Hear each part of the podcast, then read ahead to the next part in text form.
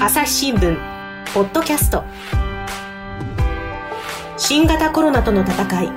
世界の現場から。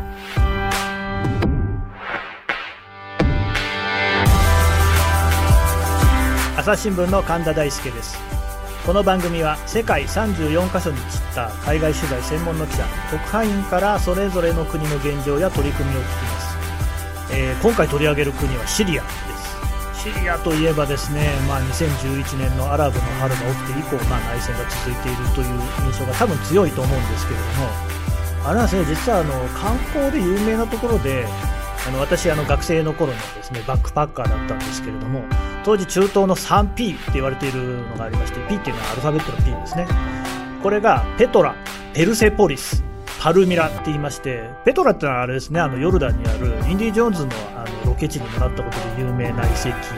ペルセポリスっていうのはイランにあってこれもまああの巨大なペルシャ帝国の遺跡です。でパルミラっていうのもですね大変大きな遺跡でこれがあるのがシリアなんですよ。でこの3つの P を見るっていうのがもうそのバックパッカーにとってはですね一つのこうまあ何か中東に行ったことのねあの証というようなぐらいのそういうシリアなんですが残念ながら今その観光で行くっていうのは難しいそういう状況になっています。新型コロナウイルスに関して見ると、えー、6月24日現在で公式な感染者数がですね、えー、231人死者は7人。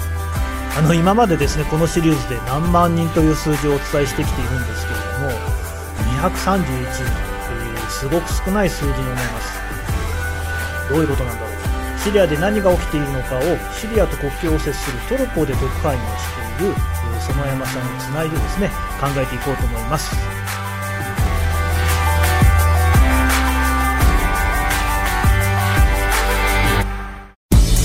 新聞ポッドキャスト新型コロナとの戦い世界の現場から今回のゲストは朝日新聞イスタンブール支局の特派員園山文明さんです園山さんこんにちは。はい、よろしくお願いします。よろしくお願いします。はい、というわけで、園山さんのね、イスタンブール支局がシリアを、まあ、見てるんですけれども、園山さん自身もね、シリアに何回か、何度もか、取材に行ってるそうですが、はい、これまでどれぐらいシリアの現地には行ってるんですか？え、あの、シリアは、あの、先ほども言われたように内戦中という事情があるんですが、うん、まあ、いろんな入り方はありまして、えっ、と、私の場合、アサド政権を通じて、あの、入ったのは4回あります。まあね、あの、そういうふうに正式、その、アサド政権っていうのが一応国際的には認められている唯一のそのシリアの政権ということになりますので、普通に我々、あの、朝日新聞社として入るときには、そこを通して入る。私もあの実はイランで特派員にいた当時に、えー、そのダマスカスとかですね、シリアの首都ですね、あの、その他の都市を取材に行ったことがありますが、その時にもちゃんとアサド政権側からビザを取って入りました。まあその山さんもそういうことですけれども、で、冒頭にも言いましたけどね、感染者数が231人で死者が7人ってこの数、ちょっと少なすぎませんかね。はい。あの、まあ、中東の中でも、あの、うん、ものすごく少ない、あの、ね、数だと思います。はい。トルコがね、19万人と言ってるわけですからね。そうですね。その隣で231人はかなり少ないと思います。で、まあ、ただね、ええ、はい。どうぞどうぞ。あの、シリアの場合、231人というのは、あの、アサド政権の支配地域で、うん、そのアサド政権が発表している数字で、えー、内戦下でですね、シリアは今、あの、3つに分かれてるんですが、はい、あの、一つがアサド政権の支配地域。で、もう一つが、あの、ユーフラテス川の東側に、うん、あの、少数民族のクルド人の、うん、あの、武装組織が、あの、支配している地域がありまして、はい。あの、ここでも数人規模で感染は確認されてます。うん、にしてもまあ少ないです。で、もう一つは、あの、北西部のイドリブ県の周辺に、その、アサド政権に反対する、あの、反対性派の、うんうん、あの、支配地域というのがありまして、あの、ここには400万人が、あの、住ん、もの、あの、すごい狭い地域に住んでるんですけども、はい。今のところ、あの、感染者は出ていないということなんですが、まあ、いずれも、どこまで本当にそれが信じられるのかというのは、あの、外から目が届きにくいところなので、なかなか検証は難しいと思います。ただどうですか、その本当に感染が爆発的に広がっていたら、おそらくそれはそれであの報じられてくるんじゃないかなとも思うんですが、あの医療崩壊が起きてるとか、そういう話はなんか伝わってきていますか？そうですね。あの、アサド政権の支配地域であっても、やっぱり、あの、反体制派の、その、で、まあ、情報をこう集めるような、うん、あの、組織に所属しているような人たちがいるようで、うん、あの、例えば、イギリスにあの拠点を置いているシリア人権監視団というのはかなりあの詳細な報告をいつも出してるんですが、さすがに感染爆発とか医療崩壊で大変なことになっているということであれば、うん、そういうところを経由して、何らかの情報は漏れてくると思うんですけども、うん、今のところそういう情報には接してないです。まあ、そうすると、だから数字を額面通りに受け取るかどうかはともかく、まあ、あまり感染が広がっていないってこと自体は、どうやら事実らしいというふうに言っていいですか？そうですね。やっぱりあの、外国からあの、入ってくるのが難しい国になっていますので、逆にそれがまあ感染をあの広げてない理由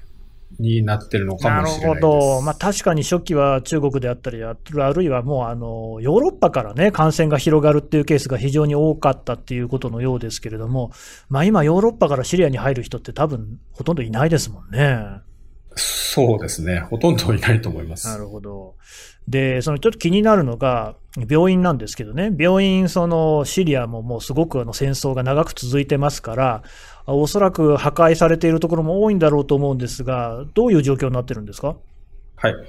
あの、今、アサド政権の支配地域がだいたい6割、全土の6割から7割ぐらいなんですが、ははここで、あの、機能、正常に機能している病院というのはだいたい6割というふうに言われてます。うん、半分ちょっとぐらい。一つには、そうですね、あの、いろんな戦闘であの、破壊されたり傷ついたりというのがあるんですが、うん、あの、実際やっぱり、その、政権と反体制派、まあ、反体制派がもともと支配していた地域で、政権が、あの、どんどん制圧地域を広げてるんですけども、ねえー、いうところでは、やっぱりあの、病院自体、病院とか、あの、医療施設自体が、あの、攻撃のターゲットにされて、あの、来ているようで、あの、その影響はかなりあると思います。病院を狙ってるっていうのはひどい話ですが、確かそういうことはですね、その戦争の最中にあっても国際法ではこれ禁止されてるんじゃなかったでしたっけ？そうですね。あの、国際人道法では、あの、軍事目標主義といったあの、軍事に関係するところをあの目標にしなきゃいけなくて、うん、あの、ね、病院とかの攻撃はもちろんいけないことになってるんですが、うん、あの、実際にはえっ、ー、と、私も、あの、ダマスカスの近郊の東グータ地域というのが、あの、うん政府軍と、まあ、ロシア軍があの集中的に攻撃した経緯をずっと取材してたことがあるんですけども、えー、あの、やっぱりそういう眼鏡にこう抵抗して、そこをこう、からどかない勢力、勢力をその、どうどかすかというのが、まあ、政権側にとっては最優先になるんですけども、うん、あの、やっぱり病院とか学校というのは、あの、まあ、インフラですよね、その地域は。そうですね。で、怪我をしても、あの、要は治してくれるお医者さんだとか施設がないということになると、もう住民もそこには、あの、とどまれない。まあ、そうですよね。うん。で、学校もやっぱり子供が勉強できないというのも将来が、なかなか見えてこないということになるので、住民を諦めさせるという、その、実際的にやっぱり効果が、あの、あると思います。なるほど。今、なんか非常に残酷な感じもしますけれども、まあ、その、そういうところを自分の手に取り戻すっていう視点で言うと、そういうことにもなってくる。まあ、だとしてもね、許されることではないと思いますが、えっ、ー、と、今話の出てきた反体制派、まあ、だいぶあの拠点をが少なくなってきて、今、あの、イドリブ県というところにですね、あの、肩を寄せているような状況のようですけれども、ここでのその新型コロナの感染の状況、あるいは対策みたいなことっていうのは、なんか分かってるんでしょうか？はい。あの、イドリブは、あの、基本的に農業地帯で、あの、うん、オリーブ畑がこう、あの、広がっているようなのどかなところなんですけども、あの、今、反対制派が、あの、軍事的に劣勢な状況でですね、はい、あの、もう最後、最後、最後の大規模拠点というような、うん、あの、感じになってます。うん、で、えー、先ほどもちょっと言ったんですが、400万人、えー、が集中して、そのうちの270万人があの国内避難民で、うん、あの、国内の他のところから、アサド政権の支配地域に戻りたくない人たちがまあ集まっているような状況なんですね。そうすると、あの、当然、支援物資がアサド政権の方からはいかないので、あの、トルコ、反体制派を支援するそのトルコの、あの、国境を越えて、あの、入ってきているような状況で、まあ、国際機関とか、あの、NGO の、その、まあ、検査キットであるとか、うん、あの、医療支援物資が今入っているような状況です。そうなんですか。あの、検査も行われてるんですか？検査、まあ、一応あの、国連の資料なんかを読むとですね、うん、あの、検査自体は行われていて、ほうほう今のところ、あの、すべてあの陰性だということで、あの、北西部では感染者は出ていないということになってます。なかなかそれもすごいなと思いますけれども、なんか理由があるんですかね？やっぱりあの、オリーブ畑とかですね、あの、はい、もう平たいところに本当にテントはないというぐらい密集してまして、あの、もう一回広がったら大変なことになるというのはみんな自覚してるんですよね。うんうん、あの、そのためにかなりあの、対策、まあ、衛生面では気をつけてますし、普段はあの、アサド政権側の空爆の被害者をあの助けるような組織、あの、ホワイトヘルメッツというのがあるんですけども、うん。はい、彼らもコロナが、感染が世界でまあ広がり始めてからは、あの、手を洗うことの啓発ですとか、うん、あの、いろんな人が集まるところの消毒なんかにあの力を入れて対策しているようです。ああ、ホワイトヘルメッツね。あの、聞いたことのある名前ですけど、確かにね、政権軍の空爆でやられるのも怖いですが、コロナで死んでしまってもこれも大変なことですし、そうやって密集してるってことになるとね、広がった時にはもうそれこそ空爆よりも人が死んでしまうってこともあるかもしれませんもんね。そうですね。うん。あの、で、まあ、総じてこう聞いてみると、あの、体制側の土地にしても反体制側の土地にしても、そんなにそのコロナの影響は出ていないっていう印象を受けるんですが、それで間違いないですか？あの、コロナの感染という意味では、あの、まあ、数的にはそんなに出てはいないんですが、うんうんうん、あの、コロナでまあ、あの、外出の制限ですとか、ビジネスがやっぱりかなり影響を受けたことで、特にあの、アサド政権の支配地域では、経済危機が、あの、深刻化してます。おまあ、これは、どうなってるんですか？あの、一つ、コロナだけで、あの、説明はできないんですけども、もう一つは、あの、シリアと歴史的に、あの、つながりの深い隣国のレバノンが、あの、財政危機に陥ってまして、あの、今年の3月にデフォルトしたんですが、あの、シリアはいろんな、あの、生活必需品も、あの、輸出に頼ってる面があるんですね。はい、あの、内戦で傷んでる上に、その、外から物を持ってくるときには、うん、あの、貿易をする人たちは、あの、レバノンの銀行に、うん、あの、口座を開いて、そこで、あの、置いたドルで商売をしてるんですけども、うん、あの、レバノンが外貨不足に陥ってですね、あの、うん、ドルの引き出し制限をかけているために、あの、シリアのその貿易する人たちもなかなかその資金を自由に動かせないと。なるほど。ということで、それが、あの、物不足あの、まだ物自体はそんなに、あの、そこまで物不足深刻化してはいないんですが、はい、通貨のシリアポンドの価値がものすごく下がってしまって、うん、あの、インフレが、あの、市民生活を直撃しているという感じですね。うん、うん。まあなんかレバノンというとね、日本ではそのカルロス・ゴーンさんが逃げていった国っていうぐらいのね、印象ですけれども、そうやってそのシリアと世界とをつなぐ、まあ窓口的な存在にもなってたわけですね。で、ただそこがデフォルト債務不履行ってことになってしまうと、もうそれは立ち行かない、そのレバノン自体が経済立ち行かないのに、まあ、ましてそんなシリアまでね、面倒見きれないよっていうような感じにはなってしまうんでしょうね。そうですね。うん、あとあれですよね、その、やっぱりアサド政権の後ろ盾って言えば、あの、ロシア。あるいはイランなんていう国もありましたけど、こういうところもちょっとコロナで大変そうですもんね。そうですね。あの、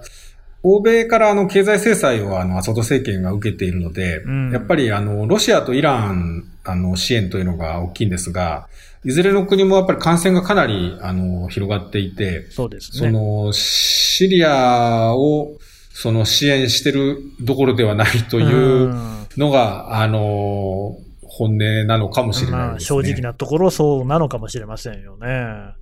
と、まあだからその直接的にウイルスとしての影響というよりは、その経済に与える影響っていうので、どうもそのシリアがだいぶ苦しんでいると、そんなことですね。そうですね。はい。うん。もうあのアサド政権にこう対してこう反対するような動きみたいなのも出てるんですか？